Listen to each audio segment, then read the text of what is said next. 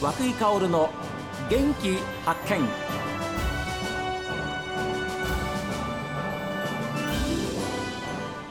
おはようございます和久井薫です和久井薫の元気発見一日の始まりは私が発見した北海道の元気な人と出会っていただきます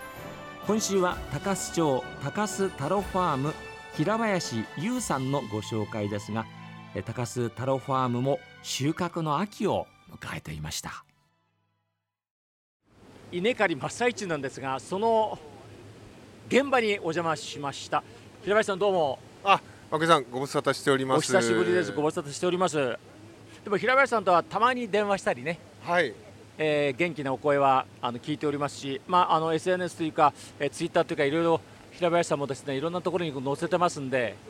えー本当にあの頑張ってる姿はですねよく拝見しておありりまがすとうございがます。僕も和久井さんに毎日会ってる気と言い ますか、ラジオ聞いてますんで。なんかえ元気発見聞いてくださってるとしてえ、はあい。いりつがとうもラジコで。あのあ一週間ずーっとあの途切れ途切れにならないようにあ一回で聞いちゃうんですよね。 1週間まとめてあ、そうですそうです。一番賢いですよねはい、えはいそうなんですよ。でもねあの平林さんをご紹介してからやっぱり新規収納本州から来たっていう方がえ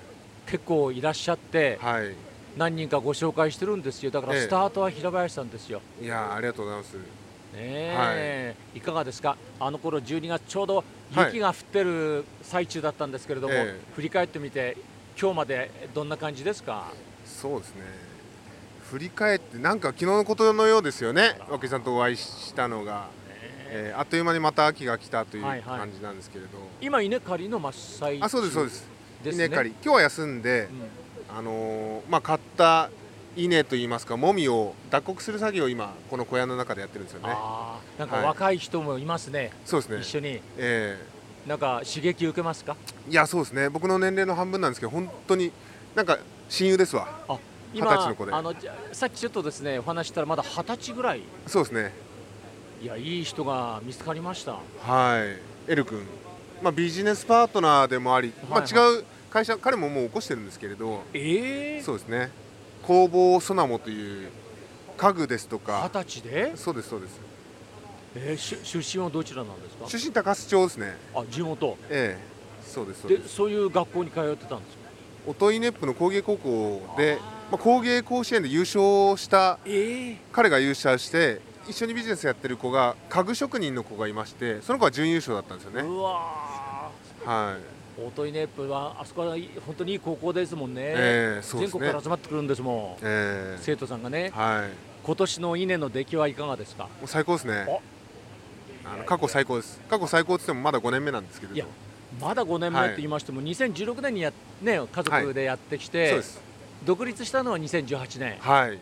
よく覚えてくださってありがとうございい、ますえいえいそうえです5年目なんですよねあー5年経営5年目と言いますかはいはい、でそれで過去最高そうですね過去最高です天候はどうだったんですか天候はちょうど良かったんじゃないですかね適度に雨も降って適度に晴れて、はあはあはあえーで去年は稲刈りがすごく早かったんですけれど、うん干ばつ気味でで天気は良か良くて収量も良かったんですけれど、ええ去年以上にちょうどよく雨が降ったので、へー一番いいんじゃないかなといやーはでいもね、すっかりもう高須町のええ米農家さんになりました、ありがとうございます、はい、広林さんもう最高ですよ仕事いやこの楽しくてしょうがないですね、いやこの言葉がもう素晴らしいですねえ名古屋の製薬会社お勤めだったんですね、はい収入ももう本当にそれそこそこあってですね自分の将来どうしようか自分にやっぱりかけたわけですよねえそうですねかけたでもそんなに一大決心だったのかって今振り返るとわからないですけれど、でも大成功でしょまあ、幸せなので、う、はい、い、何をもって大成功っていうのかって言ったら、楽しく家族全員ね、はい、まあ、僕と僕の周りの人たち僕だけが幸せでもしょうがないので家族両親ですとか友達ですとかもう涌井さんも僕の友達友達あっりてが言とうござったいまらす失礼ですけれどありがとうございますの大切な方なんですよねいやはそいうなの言っていでただけると本当に僕りがたはいあんまりそれこそ総理大臣はやっぱり日本全体を見ないといけないと思うんですけれど僕そんなにでかい人間じゃないので僕はなんか知り合いの方はいとあのつながっている方と共に幸せでい続けたいなと思ってるんですよいねやで僕は今年決めたことがはいもう大切な人の大切なものを大切にするっていうことを決めててそれは家内のご両親でしたり、はいその方ですとかあーその方のもちろん趣味ですとか大切にされてるものっていうのを大切にしたらなんか全てがうまく回っていくような気がしていや今年のテーマというか、まあ、ずっとそれは大切にしてきたんですけれど改めて、はい、いやそこに私なんかをですね仲間に入れていただいて本当にこちら最こそ高仲間に入れていただいてありがとうござい幸ますせでございます本当にありがとうございました、タロファームのタロは息子さんのお名前ですねそうですねはい え元気にやってますよあー、ええそれと今東京の方でも、はい高須町のお米をねはい食べてもらうっていうようなことも会社もなんかあるんですってはいおにぎり屋さんですねまああーキッチンカーのおにぎり屋さんで今のところ週1回なんですけれど、えもうすぐ正社員入れて、うんそれを毎日回すような形うわでで今沖縄でも今度えかいよいよ沖縄にまであそうですねで、ええその東京のお店の名前がはい娘さんのお名前あそうですねあのー彼そのビジネスパートナーの北口くんっていう子がいるんですけれど、はいはその子のあの長女の名前がそらちゃんっていうんですけれど、ええ高須のおにぎりそらという名前ではいいやいや太郎空そうですね最高じゃないですか、はい、なので子供たちにの名前で全部会社作っていこうかなとは思ってるんですけれどいろんなるなほど業態で,、うーんえはい、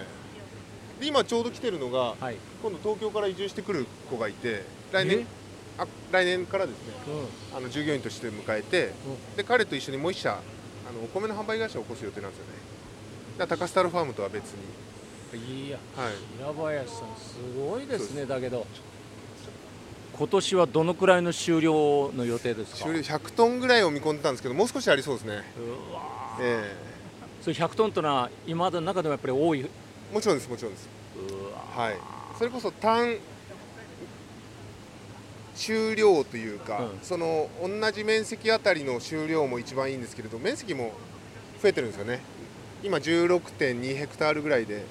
の水田があるんですけれど、ははいい毎年毎年なんか農地がどんどん増えていいことじゃないですかそうですね、ねええありがたいですよねありがたいですよね、えでもそれも本当にさっきお話ありましたように皆さんにやっぱりこう支えられた部分というのは非常に大きいですよねはい、もう一人じゃできないですもんあーえ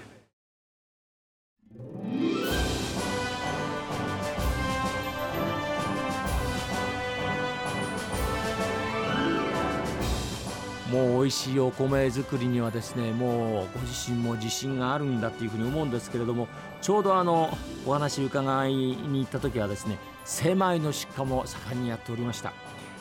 さあ皆さんどんな国にお聞きになりましたかメッセージはこちらですメール元気アットマーク STV.jp genki アットマーク STV.jp ファックスは0112027290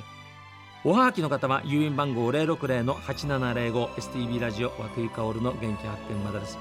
この後は北海道ライブ朝耳です今日も一日健やかにお過ごしください